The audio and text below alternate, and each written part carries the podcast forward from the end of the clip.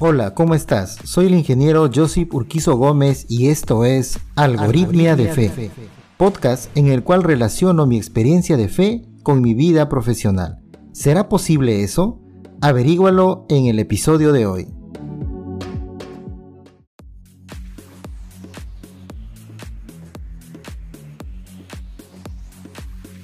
En un comentario en las redes me dicen, ¿qué pasa ingeniero? Ya estamos en febrero, mes de la amistad y el amor. ¿Acaso en Algoritmia de Fe no habrá un episodio sobre el amor o los ingenieros no se enamoran?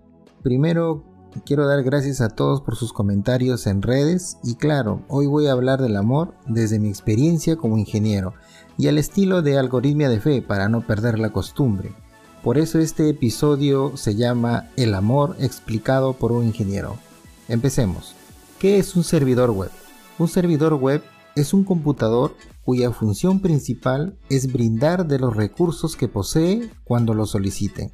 Por ejemplo, imagina que quieres cargar una página web en tu computadora. Entonces digitas en tu navegador josiburquizo.com.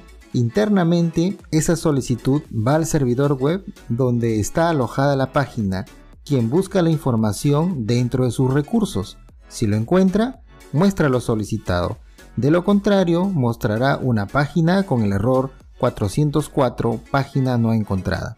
Eso significa que para que el servidor web pueda cumplir con todas las solicitudes que le hacen, primero debe tener dentro de sus recursos toda la información necesaria para brindarle a quien lo solicite. Si el servidor no tiene lo que le solicitan, no podrá responder de forma afirmativa las solicitudes que le hagan. De todo esto nace una afirmación. Nadie puede dar de lo que no tiene. Ahora, ¿qué tiene que ver todo esto con el amor? Te estarás preguntando. Ahora te lo explico. Dios es amor, y quien permanece en el amor, permanece en Dios y Dios en él. Primera de Juan 4:16. Traslademos este concepto a una relación de enamorados o novios o como quieran llamarlo hoy en día. Cuando una pareja se enamora, nace en ellos un sentimiento tan puro y bello, por consecuencia se inicia una relación, relación en la cual debe predominar el amor para poder mantenerse. Pero, ¿por qué las parejas no duran tanto? La relación se resquebraja tan rápido, yendo incluso en contra de sus propios códigos, como lo llaman ahora. Hay entrantes y salientes a cada rato, y centran principalmente su relación de amor en la sexualidad y la satisfacción personal. ¿Eso es amor? Para responder esa pregunta te comento lo que tuve que implementar en mi relación de pareja. ¿Qué tal si en vez de una relación de dos te planteo mejor llevar una relación de tres? ¿Qué cosa? Sí, te propongo que hables con tu pareja y le digas, amor, llevemos mejor una relación de tres. Y cuando tu pareja te diga, ¿cómo es eso? Tú le respondes, tú, yo y Dios en medio de los dos. Recuerda, esa es mi experiencia y ese tipo de relación funcionó y funciona en mi caso hasta la actualidad. Pero, ¿por qué deberíamos meter a Dios en medio de nuestras relaciones de pareja? Como dije antes, Dios es amor, por lo tanto, nunca va a querer algo negativo para nosotros. Entonces, ¿qué tal si nos llenamos de ese amor de Dios? Si aceptamos su amor en nuestras vidas, eso nos permitirá ver a nuestra pareja bajo los ojos de Dios.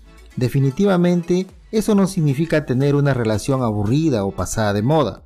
Cuando Dios no está en nuestras relaciones de pareja, nos volvemos muy egoístas y muchas veces vemos a nuestra pareja como un objeto de satisfacción sexual y enmascaramos nuestros bajos instintos en la palabra amor. Pero eso no es amor. Entonces ahí viene la gran diferencia.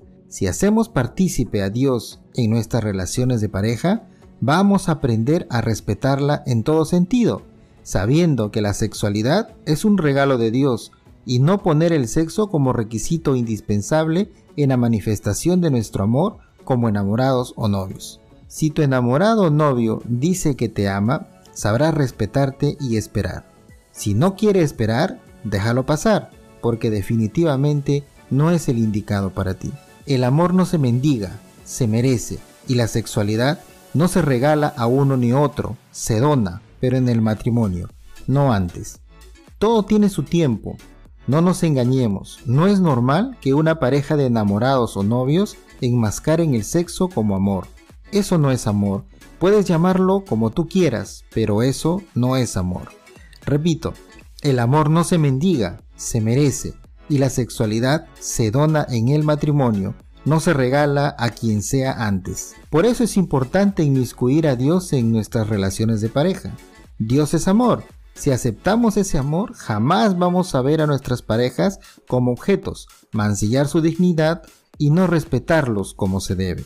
Ahora que ya lo sabes, te invito a que plantees esa alternativa en tu relación de pareja. Recuerda, tú, tu pareja y Dios en medio de tu relación. Recuerda la frase, nadie puede dar de lo que no tiene. Entonces, si Dios es amor, necesito ese amor de Dios para poder brindarle un verdadero amor a mi pareja. Cuando a Madre Teresa de Calcuta, un periodista, lo vio limpiando las heridas de un moribundo, le dijo, Madre, yo no haría eso ni por un millón de dólares. Ella respondió, yo tampoco, lo hago por amor. Esa es la respuesta cuando dejamos que Dios nos inunde con su amor. Nos hace preocuparnos más por ayudar a la otra persona, en este caso a tu pareja, que satisfacer nuestras propias necesidades egoístas. Recuerda, el verdadero amor en la pareja todo lo puede, nada quiere para sí mismo, el amor es ayuda, es respeto, es misericordia, es alegría, es fortaleza, es pensar en el bienestar de tu pareja, es servicial. Termino con esta oración de San Francisco de Asís que refleja lo que significa el verdadero amor en pareja. Señor, haz de mí un instrumento de tu paz. Donde haya odio, ponga yo amor. Donde haya ofensa, ponga yo perdón. Donde haya discordia, ponga yo unión. Donde haya error, ponga yo verdad. Donde haya duda, ponga yo la fe. Donde haya desesperación, ponga yo esperanza.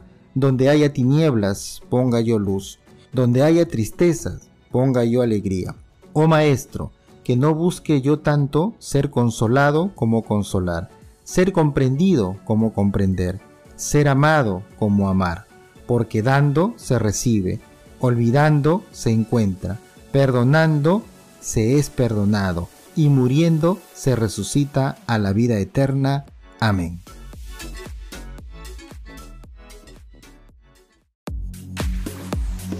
Muchas gracias por participar. Te invito a suscribirte en mis redes sociales y compartir el episodio de hoy. Recuerda que tendremos episodios nuevos todos los miércoles. Hasta pronto.